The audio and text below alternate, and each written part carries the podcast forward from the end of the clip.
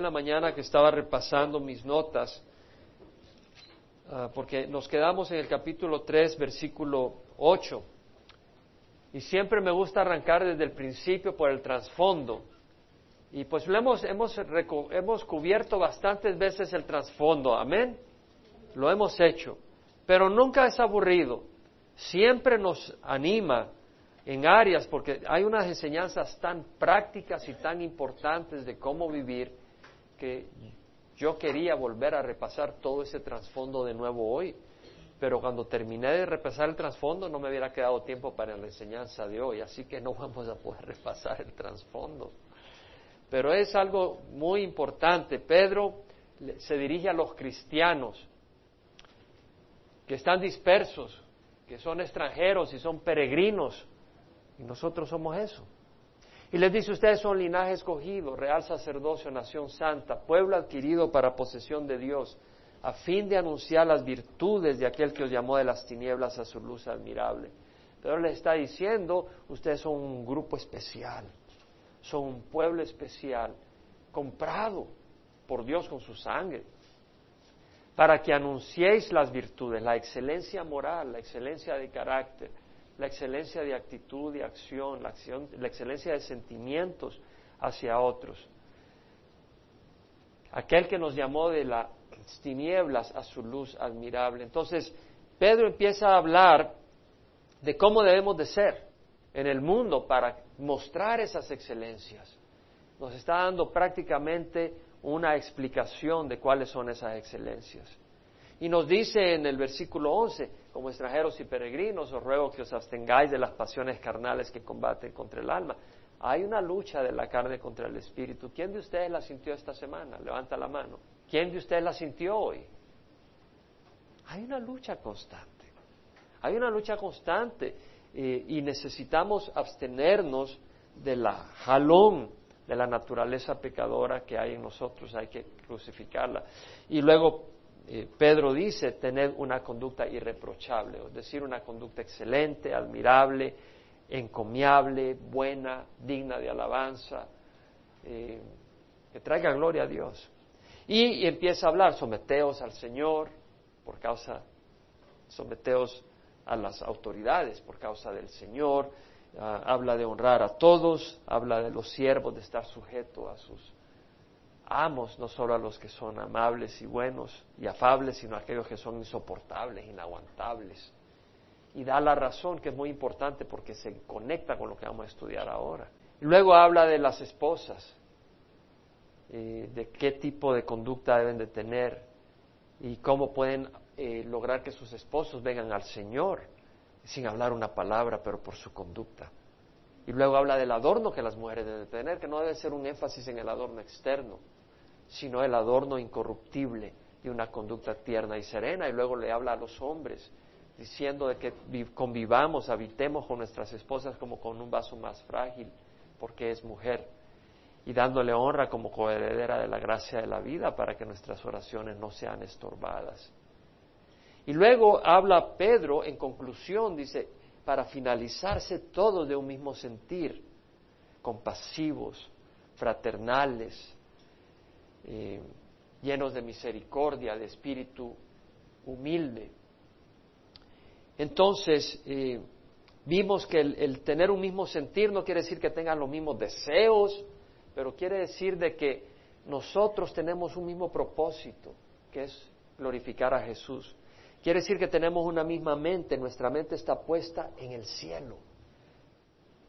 Buscad las cosas de arriba si es que habéis resucitado con Cristo donde está Cristo sentado a la derecha del Padre.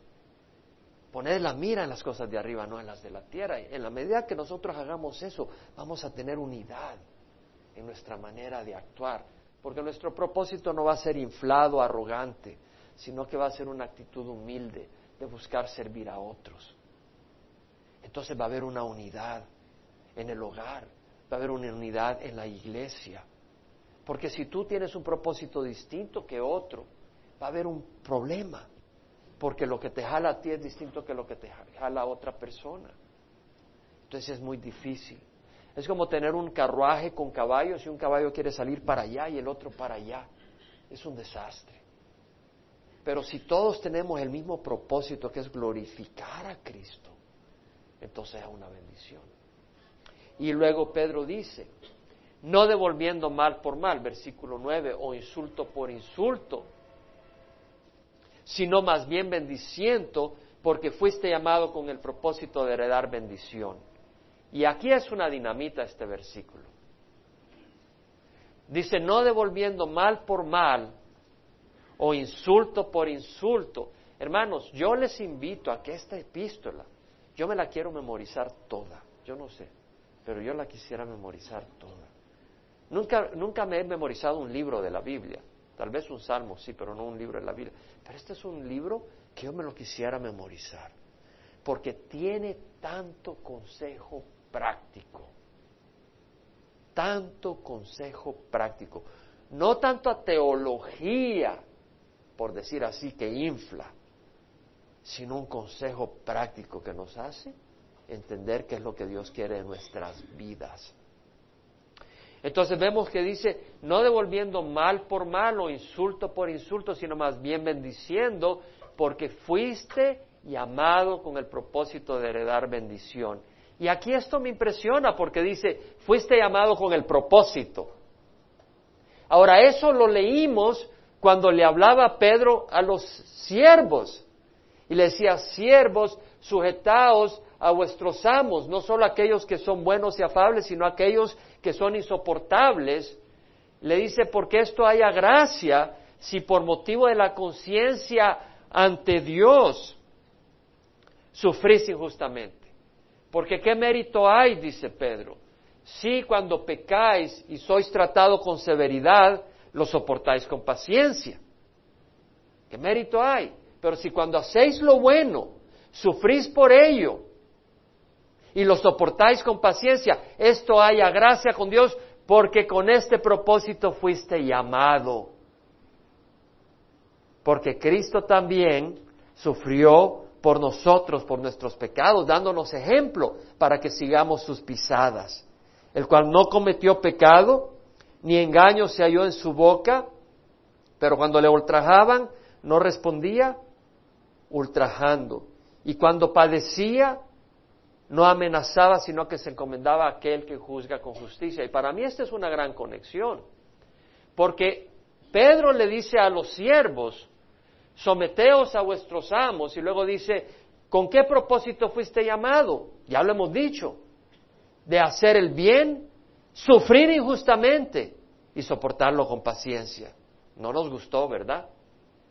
A la carne. Pero era lo que nos dijo Pedro.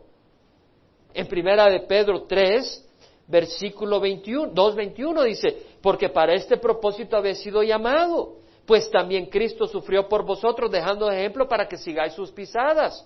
Y en el anterior dice, si cuando hacéis lo bueno sufrís por ello y lo soportáis con paciencia, esto haya gracia con Dios, porque para este propósito habéis sido llamado. Entonces Pedro nos dice en la segunda, en primera epístola, capítulo 2, que hemos sido llamados con el propósito de hacer lo bueno, sufrir por ello y soportarlo con paciencia. Pero ahora Pedro nos da el elemento que nos bendice mucho, porque dice, porque fuiste heredado con el propósito, con el propósito de heredar bendición. Aquí está la clave. Entonces hemos sido llamados con el propósito de hacer lo bueno, sufrir con ello y soportarlo con paciencia. ¿Por qué? Porque esa es la llave para heredar bendición. Amén. Vemos entonces, ahí está la llave para heredar bendición. Y Dios quiere que heredemos bendición. De hecho, el Señor Jesucristo dijo, bienaventurados los que habéis sido perseguidos por causa de la justicia, porque de ellos es el reino de los cielos. Felices los que han sido perseguidos por causa de la justicia.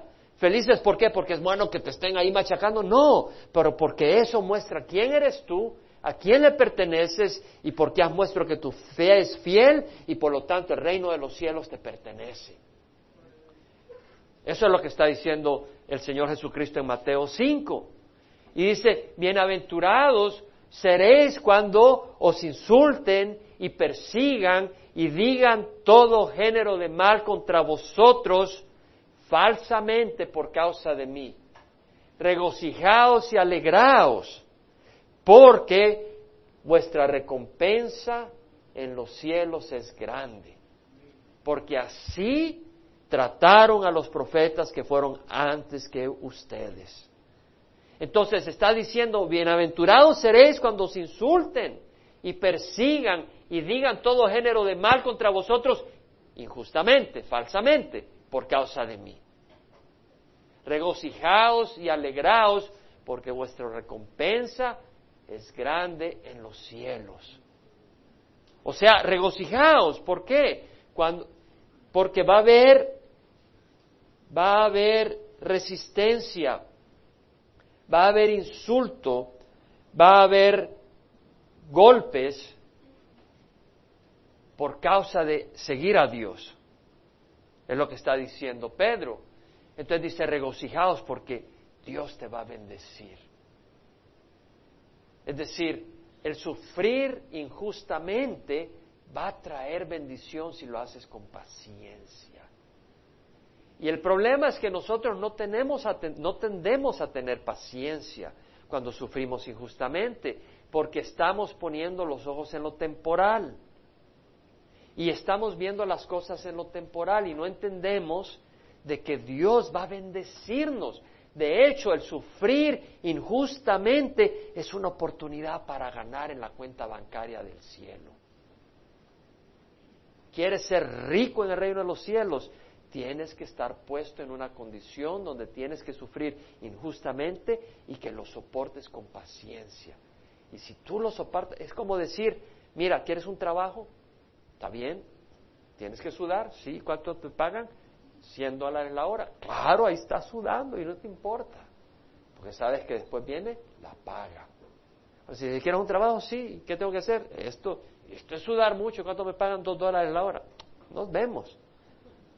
Y algunos de nosotros así vemos cuando estamos sufriendo injustamente.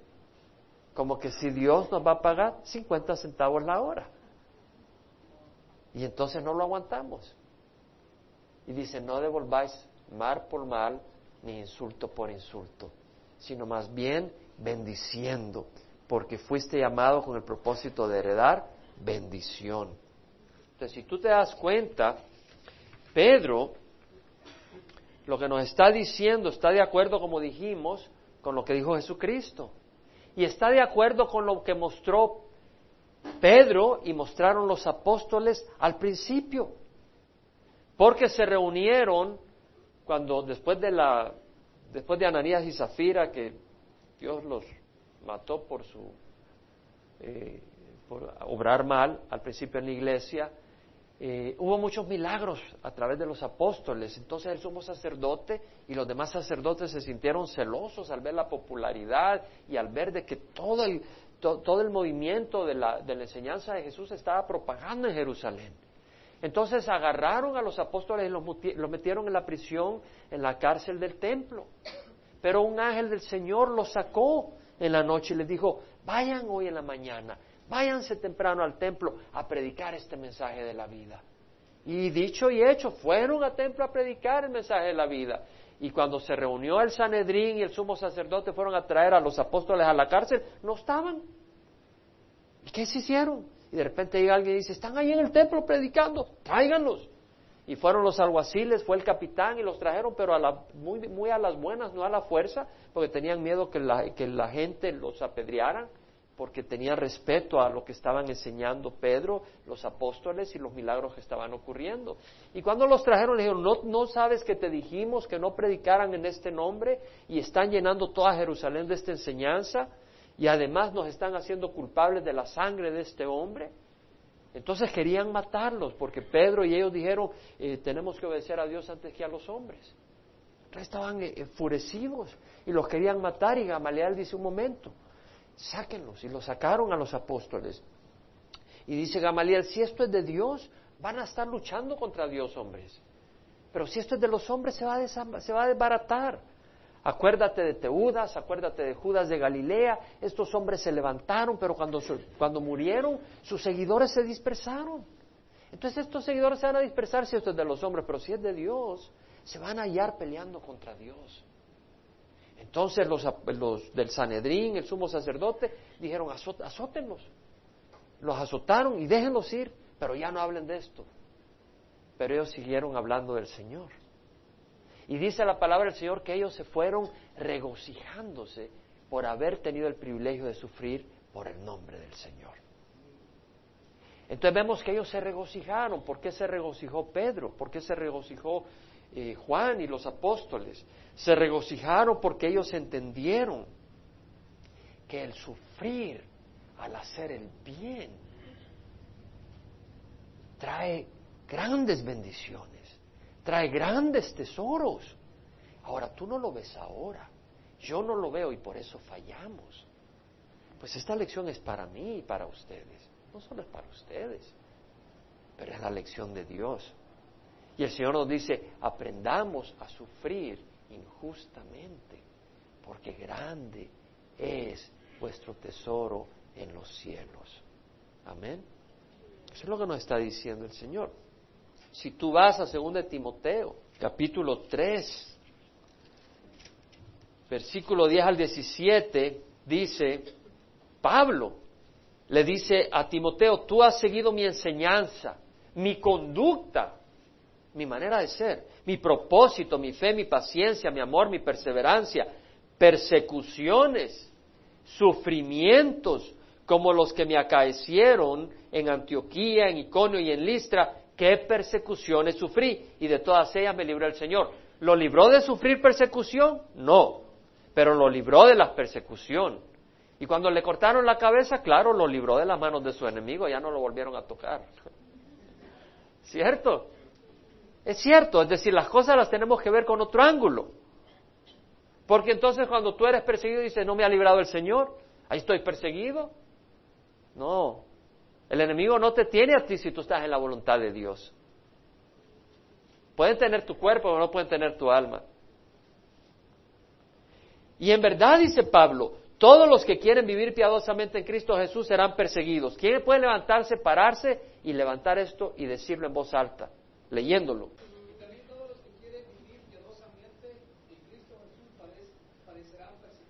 Ahí está. Ahora, ¿quién de ustedes quiere vivir piadosamente? Levanta la mano. ¿Sabes? Que la levantada, esto, que, van a, que van a sufrir esa persecución, ya rápido la bajan para que no lo persigan. Eso no es valentía, ¿eh? Ahí está. Entonces quiere decir que estás dispuesto a sufrir persecución.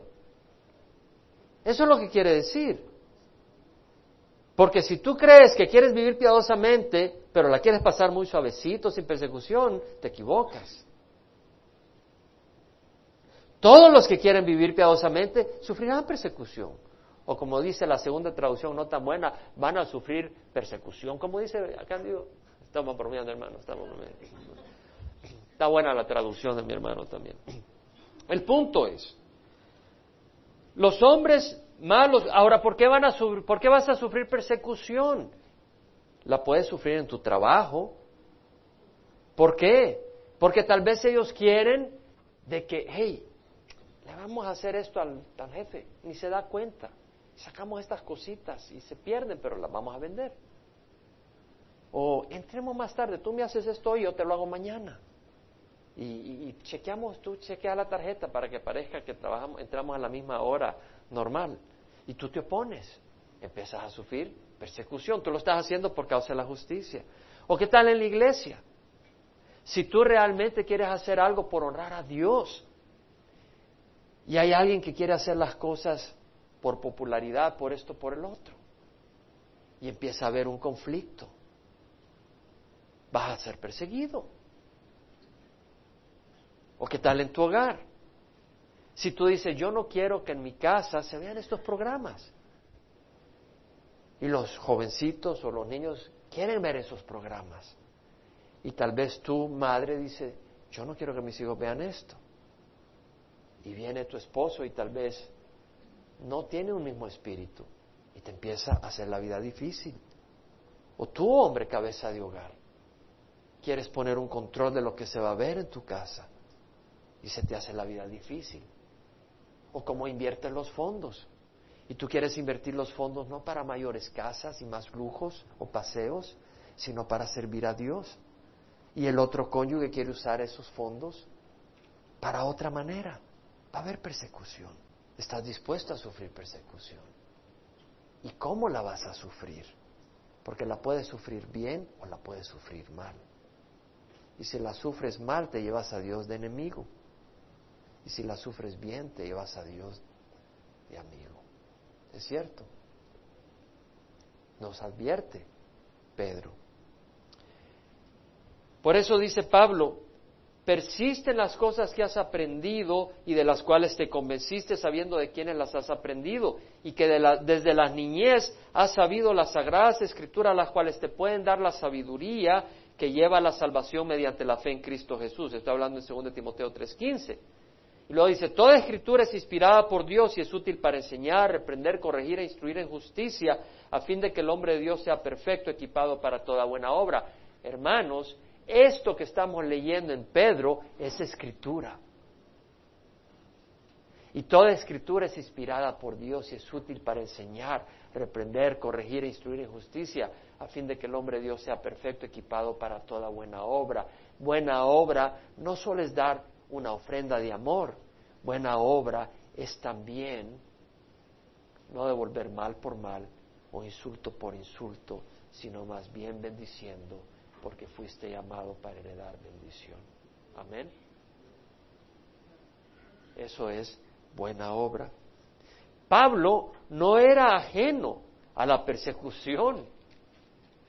Si alguien sufrió, bueno, a Pedro lo mataron también, pero si alguien sufrió durante su caminar persecución fue Pablo, de los judíos. Mira en Romanos 12 lo que dice Pablo. Versículo 17, nunca paguéis a nadie mal por mal. Nunca paguéis a nadie mal por mal, nunca. Respetad lo bueno delante de todos los hombres, si es posible en cuanto de vosotros dependa, estad en paz con todos los hombres, buscad la paz. Amados, nunca os venguéis vosotros mismos, sino dad lugar a la ira de Dios, porque escrito está, mi es la venganza, yo pagaré, dice el Señor. No nos venguemos, deja que Dios haga justicia. Pero si tu enemigo tiene hambre, dale de comer, si tiene sed, dale de beber, porque haciendo eso amontonarás carbones encendidos sobre su cabeza. ¿Qué está diciendo? Bueno, llevar carbones sobre tu cabeza para poder encender leña en tu casa era una bendición siempre que no lo pusieras sobre la cabeza y le quemaras la cabeza. Pero lo que está diciendo eh, Pablo es dale de comer, dale de beber. Lo que vas a hacer es sorprenderlo. Y de alguna, de alguna manera vas a destruir tu enemigo y vas a ganar tu amigo. Por eso dice, no seas vencido por el mal, sino vence con el bien el mal. O sea, no devolviendo mal por mal o insulto por insulto, sino más bien bendiciendo, porque fuiste llamado con este propósito de heredar bendición. Es lo que está diciendo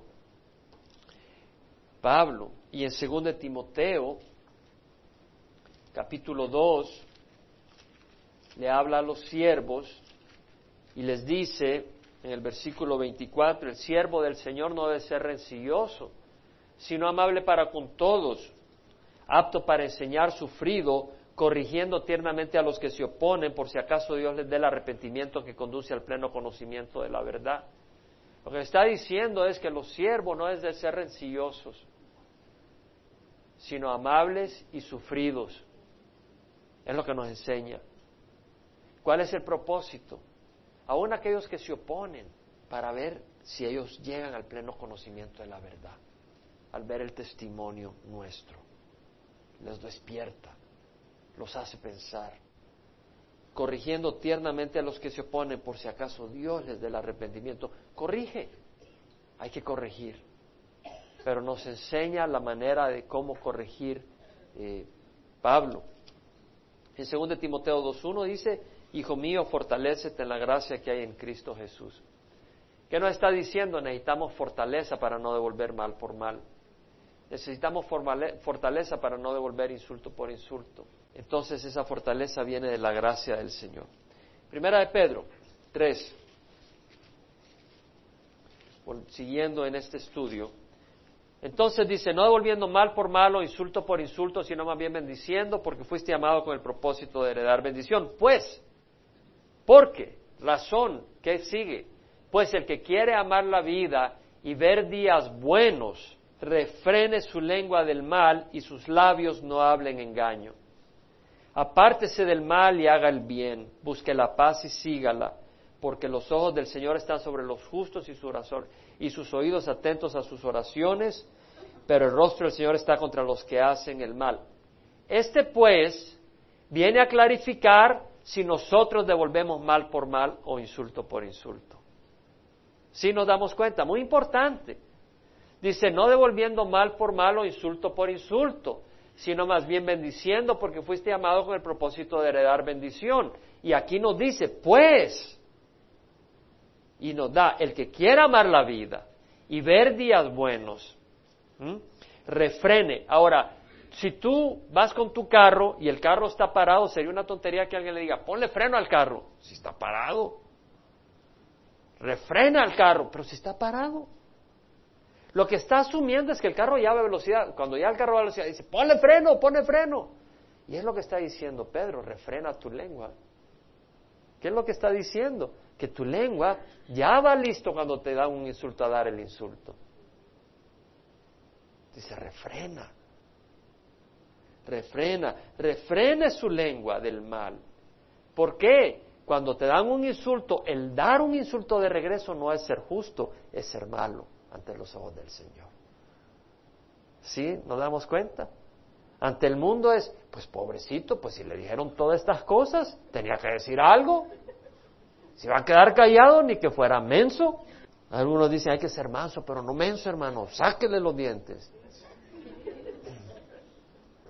Pero ese no es el consejo del Señor. Tenemos que reprogramar nuestra mente. Dice, refrene su lengua del mal y sus labios no hablen engaño. O sea que te dan duro y ahora tú vienes y usas tus labios y destruyes más allá, porque te tienes que vengar. Apártese del mal. Ahora tú no te tienes que apartar. Si,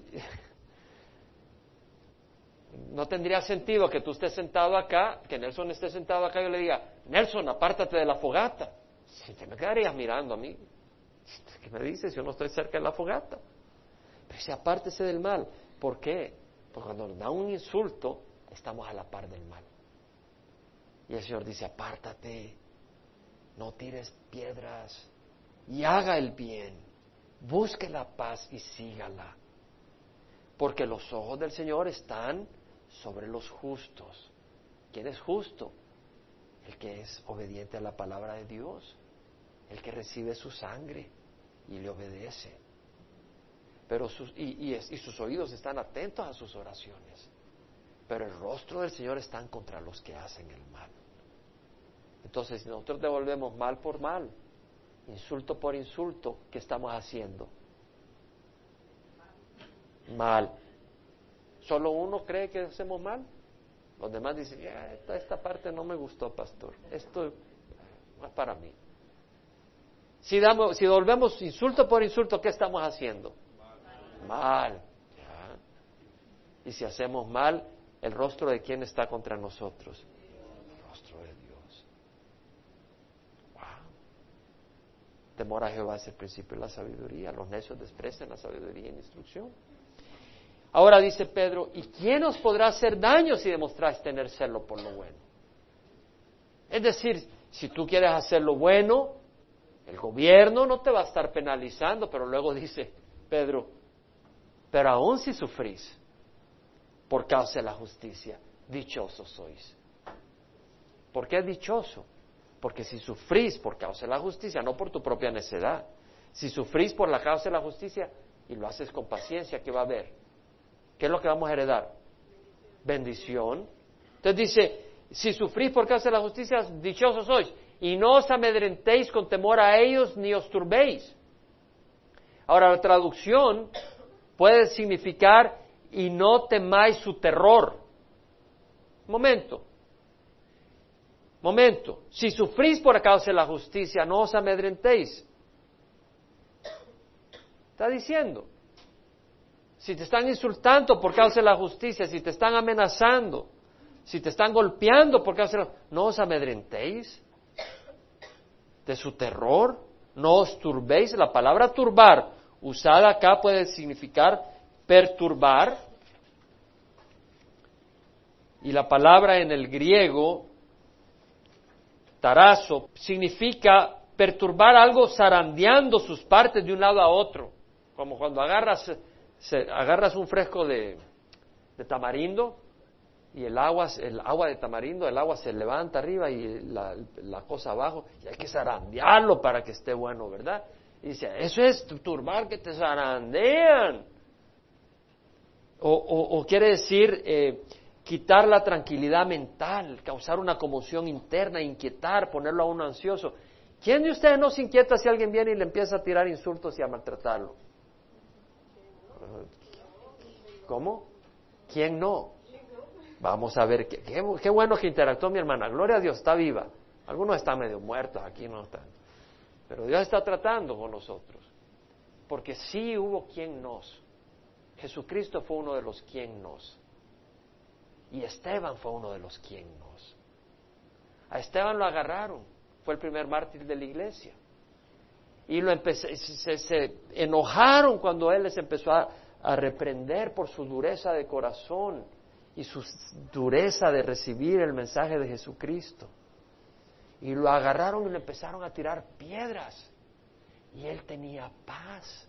No quiere decir que no le dolió, pero tenía paz. Y dijo, Padre, no le tomes en cuenta este pecado. Y expiró. Quiere decir que es posible tener paz cuando te están dando golpes. ¿Tuvo paz Jesucristo cuando moría en la cruz? Hubo un momento donde se perturbó en Getsemaní. En Getsemaní se turbó. ¿Y qué hizo? Buscó al Padre. Y con el Padre trató hasta que dijo, no se haga mi voluntad sino la tuya.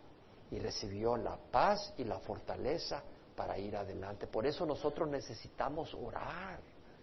Porque la carne es débil, el espíritu está dispuesto, pero la carne es débil. Yo necesito, yo he estado orando mucho por mí mismo en esa área.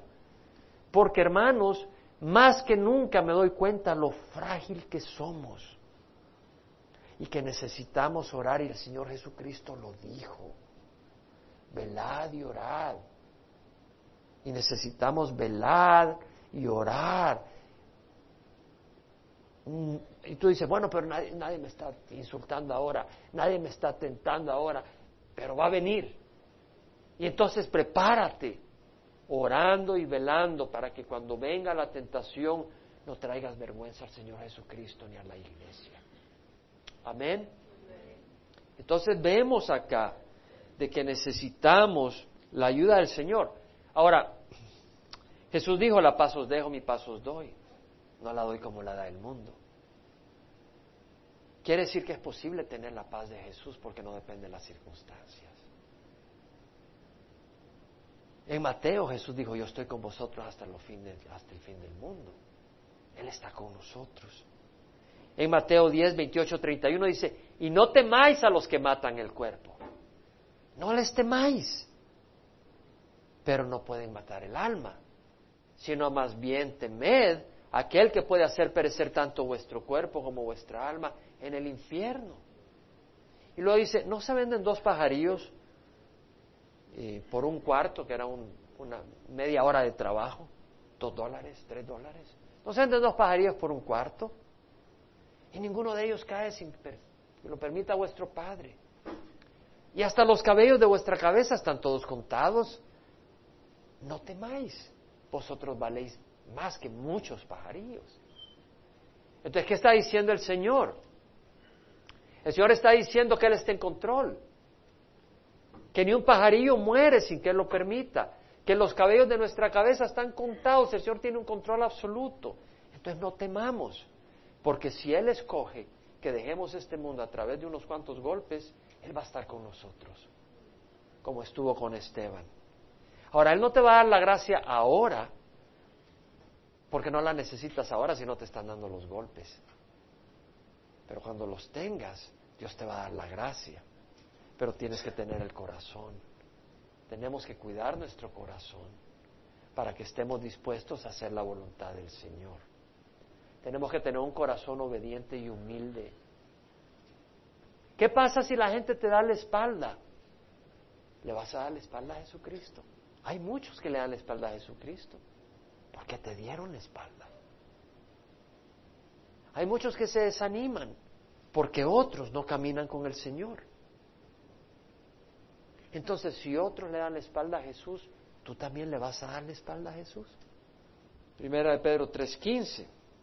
Entonces, pues aun si sufrís por causa de la justicia, dichosos sois, y no os amedrentéis con temor ni os turbéis. Es decir, necesitamos tener la comunión con Jesús para tener la paz que necesitamos cuando somos insultados. Cuando somos tratados mal por causa de la justicia y fallamos, ¿quién de nosotros no ha fallado cuando hemos sido maltratados injustamente? Yo tengo que levantar mis dos manos, hermanos. Pero te quiero decir algo. Pero Dios nos dice que se puede ser distinto. Pablo dijo, fortaleceos en la gracia que hay en Cristo Jesús.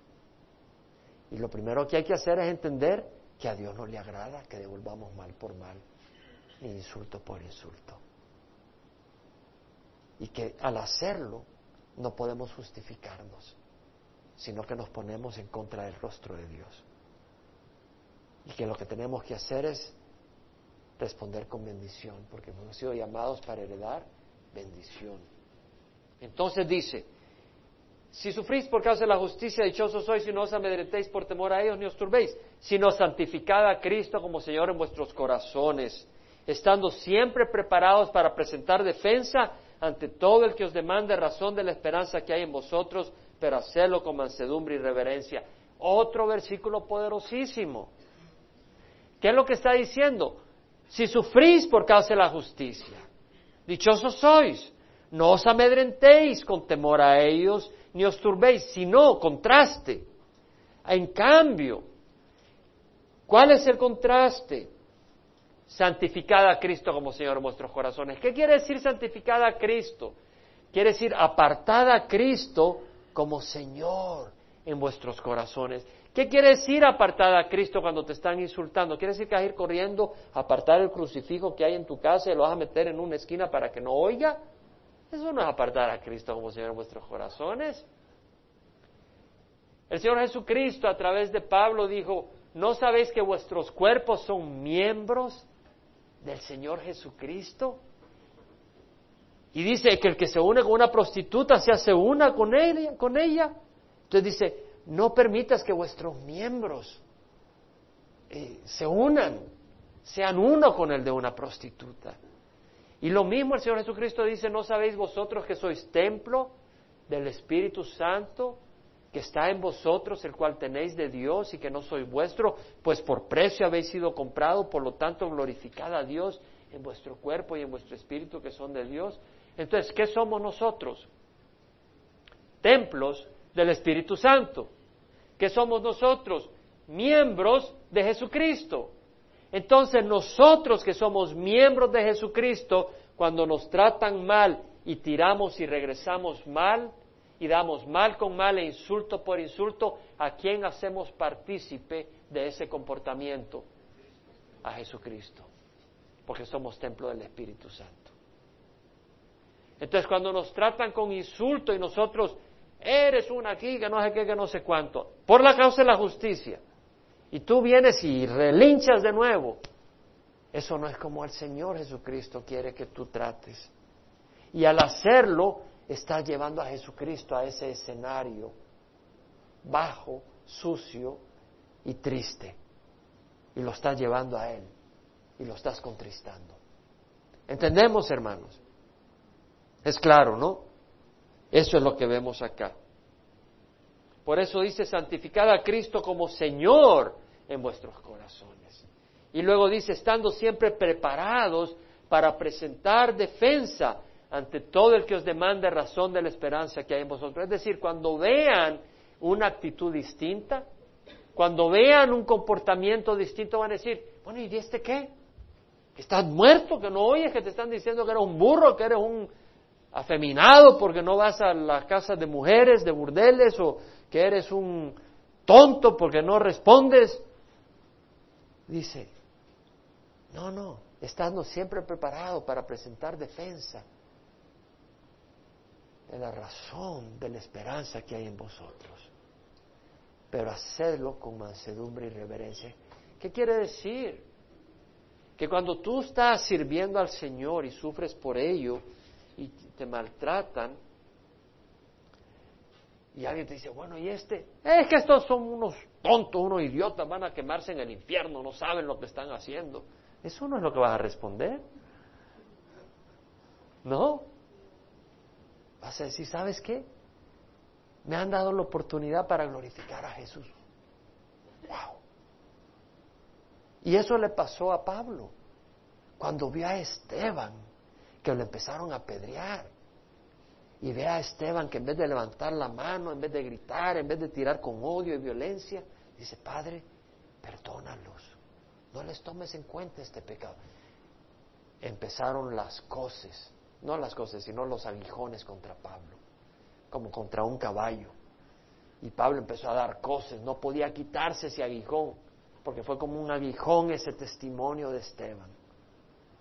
Y va a ser con aguijón el testimonio que tú le des a tus hijos, a tus cónyuges, en el trabajo. Si lo hacemos como el Señor nos manda y solo con el poder del Señor. Teniendo buena conciencia para que en aquello en que seáis calumniados sean avergonzados los que difaman vuestra buena conducta en Cristo. O sea, si tú respondes mal por mal e insulto por insulto, tu conciencia te va a doler. Pero si no respondes mal, tu conciencia va a estar bien. Dice, teniendo buena conciencia, para que en aquello que sois calumniados, sean avergonzados los que te difaman vuestra buena conducta en Cristo. Es decir, aquellos que digan, este, mira, este, este es, una, es una basura.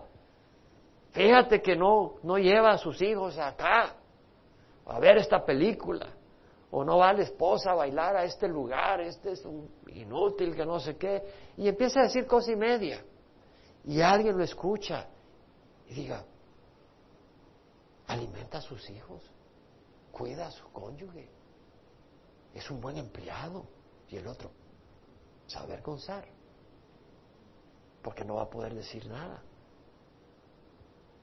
Se avergüencen los que difaman vuestra conducta en Cristo. Amén. Es lo que está diciendo. Pues es mejor padecer por hacer el bien, si así es la voluntad de Dios, que por hacer el mal. Quiere decir que cuando sufrimos injustamente, ¿de quién es la voluntad? De Dios. ¿Con qué fuerza lo dice? Pero cuando estamos golpeados, Dios mío, ¿por qué? ¿Cierto? Entonces vemos acá que dice, es mejor sufrir padecer por hacer el bien si así es la voluntad de Dios. Porque también Cristo murió por los pecados una sola vez. ¿Cuántas veces murió Cristo? Una sola vez. Solo necesitó morir una vez. Porque Cristo murió por los pecados una sola vez, el justo por los injustos, para llevarnos a Dios. Ahora, ¿nosotros podemos llevar a Dios a otra persona? Lo podemos llevar a Cristo y Cristo lo lleva a Dios. Amén. Porque Cristo es el único camino al Padre. ¿Verdad? Pero fíjate que podemos llevar a, otra persona a Cristo sufriendo. ¿Cómo? Al ver nuestra actitud y nuestro carácter, ellos se pueden sorprender y reflexionar, arrepentirse por la justicia que Dios muestra a través nuestra y venir a Cristo. Amén. Y vemos que por eso Jesucristo nos dejó ejemplo para que sigamos sus pisadas. ¿Por qué? Porque el propósito es que otros vengan a salvación, que otros entren en juicio. Dice el justo por los injustos. ¿Quién es el único justo? Jesús. Nosotros somos justos por la justicia que Jesús nos pone. Pero si no somos injustos, para llevarnos a Dios muerto en la carne, ¿quién murió en la carne? Porque ya muchos dicen que Jesús no murió en la carne. Los musulmanes dicen que Dios no permitió que Jesucristo, porque ellos lo ven como un profeta, muriera en la cruz. Ellos no creen que Jesús murió en la cruz. Los musulmanes no lo creen. Hay otros que creen que Jesús realmente eh, no murió. Hay distintos pensamientos, pero Jesús murió en la carne. Pero luego dice, pero vivificado en el Espíritu. Ahora, ¿qué quiere decir vivificado en el Espíritu? Porque si nos lo pone el Señor hay que entenderlo, ¿no? Hay dos interpretaciones, que Él fue vivificado en su Espíritu o que fue vivificado por el Espíritu. Entonces, la King James Version dice, put to death in the flesh, but quickened by the Spirit. Letra mayúscula. Puesto a muerte en la carne, pero despertado por el Espíritu Santo, está diciendo. Y esa es la traducción que yo considero es la correcta, por el contexto. Porque el contexto es muerto en la carne, pero vivificado en el Espíritu, no puede decir de que la carne no resucitó. Él fue vivificado en la carne también. Amén. En la nueva King James Version dice, put to death in the flesh, but made alive by the Spirit. O sea, el Espíritu Santo lo levantó de la muerte. La New International Version dice, he was put to death in the body, but made alive by the Spirit, haciendo contacto, contexto eh, y traducción de que Jesús murió en la carne, pero fue llevado a la vida de nuevo por el Espíritu Santo. Amén. Y esa es la, esa es la interpretación. Eh, que, creo que es la correcta, en lo cual también fue y predicó a los espíritus encarcelados, quienes en otro tiempo fueron desobedientes cuando la paciencia de Dios esperaba en los días de Noé durante la construcción del arca, en la cual unos pocos, es decir, ocho personas, fueron salvadas a través del agua. Ahora, esto se ha sometido a varias interpretaciones. Yo nunca he tenido problema con este texto. Yo he tenido una certeza en mi corazón de lo que significa. Y lo que, desde que yo lo he estudiado, desde que recuerdo, para mí esto significa, y lo, he considerado, para mí es claro, no hay duda, de que Jesús predicó por medio del Espíritu Santo a través de Noé a un mundo desobediente mientras Noé construía el arca.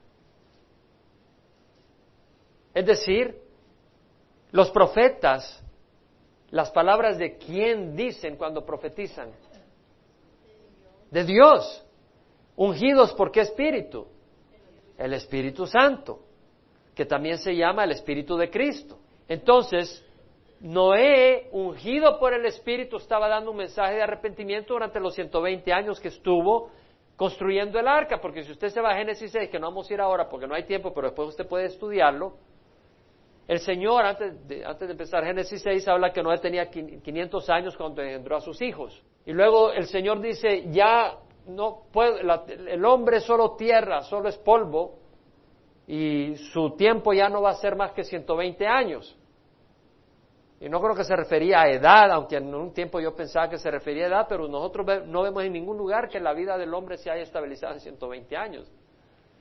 Después, de la, después del diluvio fueron 500, 400, 300, 170, no vemos 120 y después 80. Entonces una interpretación más plausible, más posible es que se refiera en 120 años voy a destruir la vida de la tierra.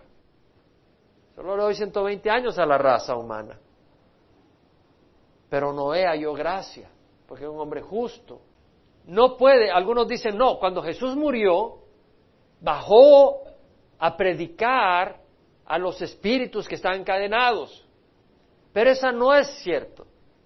Porque la palabra del Señor dice en Hebreo 9:27 que está decretado a todos los hombres que mueran una vez y después el juicio. Entonces, ¿para qué le va a predicar Jesús? Si lo único que pueden esperar es el juicio, si no empieza a orar y hacerle misas y rosarios y todo para ver si lo sacas del purgatorio, pero no es así. Está decretado que todos mueran una vez y después el juicio. Eso es serio. Eso es serio. Quiere decir que nadie te puede sacar si no entraste con el Señor a la hora de morir. Si tú no has hecho paz con el Señor a la hora de morir, no importa que tengas cuello, palanca o, una cuenta bancaria, eso no te sirve para las cosas de Dios. Tienes que recibir a Cristo antes. Por lo tanto, no tiene sentido que Jesús haya ido a predicar a los que ya van a, van a ir al infierno. No fue. Lo que está diciendo en el cual también fue y predicó a los espíritus encarcelados, porque los espíritus de los que han muerto sin recibir a Cristo, cuando Cristo murió y fue al Hades y sacó a aquellos que habían puesto su fe en Dios y los libró y los llevó al cielo. Pero los que murieron sin fe en Dios están en el Hades esperando el juicio eterno. Ellos están encadenados. Entonces por eso dice, Él fue y predicó a los espíritus que hoy en día están encarcelados, dice Pedro, quien en otro tiempo fueron desobedientes en el pasado cuando Noé les predicó. Cuando la, la, paciencia de Dios esperaba en los días de Noé, durante la construcción del arca en el cual unos pocos, es decir, ocho personas, fueron salvadas a través del agua. Otro elemento de este versículo es ser salvos a través del agua. Y en la medida que he ido estudiando más y más la palabra, más y más, para mí el significado es que, el, porque después Pedro hace alusión al bautizo y que el bautizo salva, pero habla de que no es lo que salva el agua, sino la conciencia eh, buena ante Dios. Entonces está relacionando el agua con salvación. Entonces, lo que yo entiendo claramente es que lo que está diciendo que ellas, eh, estas ocho personas fueron salvadas por, a través del agua. ¿Cómo? El agua los separó de una generación mala y perversa. Esa agua destruyó a unos y salvó a otros. Si Dios hubiera enviado fuego, ¿se hubiera salvado Noé? se hubiera chamuscado. Pero Dios envió agua. El agua destruyó a unos y a Noé lo levantó y lo protegió. Fue un instrumento que Dios usó para salvarlo y separarlo. Y así la palabra de Dios a unos nos trae vida eterna y a otros ¿qué va a hacer? Los va a condenar. Unos serán condenados por la palabra, otros somos salvos por la palabra. Unos serán condenados por la sangre de Jesús. ¿Cómo? Aquellos que conocen la verdad y patean la sangre de Jesús doble condenación van a recibir. Y otros somos salvos por la sangre de Jesús.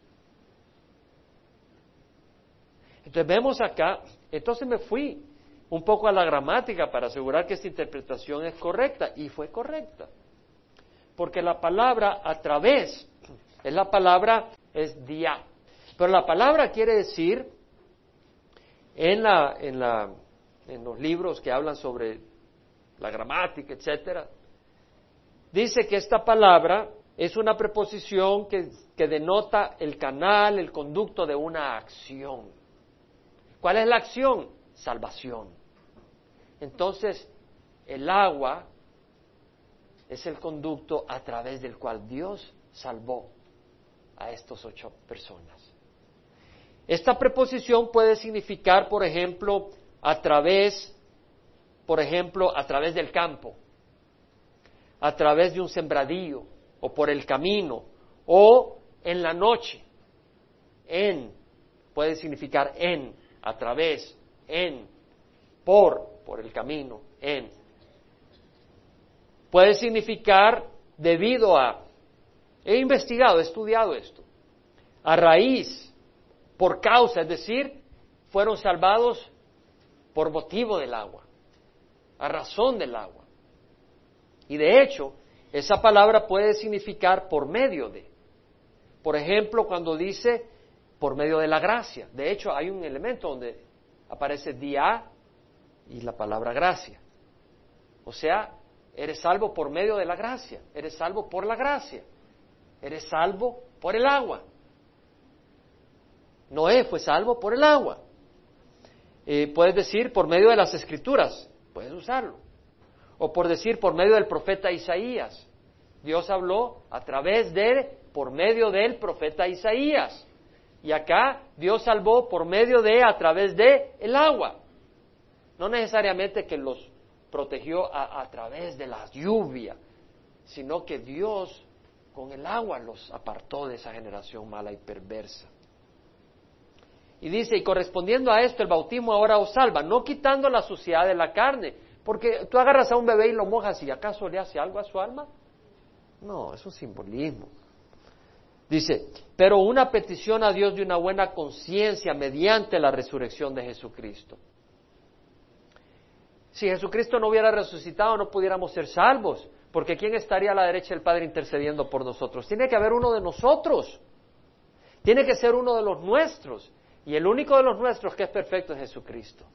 Entonces, Él tenía que resucitar para estar a la derecha del Padre intercediendo por nosotros, si no, no tenemos ningún intercesor entre Dios y los hombres. Entonces, Él resucitó. Quien está a la diestra de Dios habiendo subido al cielo después que le han sido sometidos ángeles, autoridades y potestades, ¿quién está arriba de todos los ángeles, de los demonios, de los políticos, de las naciones, de los gobiernos, de los ángeles? ¿Quién está arriba de todos ellos? Cristo. Entonces es bueno que Él sea nuestro Salvador. Y es bueno que sus ojos estén sobre nosotros. ¿verdad? Entonces es una gran bendición. Y que el bautismo nos salva lo entendemos claramente, porque por gracia soy salvo por medio de la fe. Y esta no de vosotros, sino que es un Dios, no por obras, para que nadie se vanagloríe. Vamos a pararnos y vamos a orar. ¿Te ha hablado Dios en alguna área hoy? Tú responde en tu corazón ante Dios. ¿Te ha hablado Dios en alguna área hoy? Y la respuesta está en ti o está en Dios está en Dios. La gracia está en ti o está en Dios. ¿En dónde está la solución? Está en Dios. Y Él nos ama. Él podía haber destruido a la humanidad, pero mandó a su Hijo a morir por nosotros. Mandó a su Hijo a morir por nosotros. Entonces, si Dios te ha hablado, respóndele en silencio. Tal vez Dios te ha dicho que hagas esto, que hagas lo otro, que actúes así, que actúes allá. Háblale a Dios. Dile, Señor, yo quiero hacerlo. Dame la gracia. Dame la fuerza. Recuérdame. Ayúdame. Guárdame. Fortaléceme. Si has recibido al Señor, Tienes que pedir perdón. Pídele perdón al Señor. Él te perdona, Él nos ama. Nadie de nosotros acá es justo por nuestra propia justicia. Señor Jesús dijo, todo lo que el Padre me ha dado viene a mí. Y el que viene a mí de ninguna manera lo echaré afuera. Padre, te damos gracias porque tú nos has hablado con tu palabra. Te rogamos que nos ayudes y nos fortalezcas para hacer esa diferencia y para agradar tu nombre. Señor, perdónanos las veces que hemos fallado, que por causa de la justicia hemos dado mal por mal, insulto por insulto. Perdónanos, Señor. No te agrada. Te hemos hecho partícipes de nuestra injusticia y de nuestra maldad. Perdónanos. Ayúdanos, papá.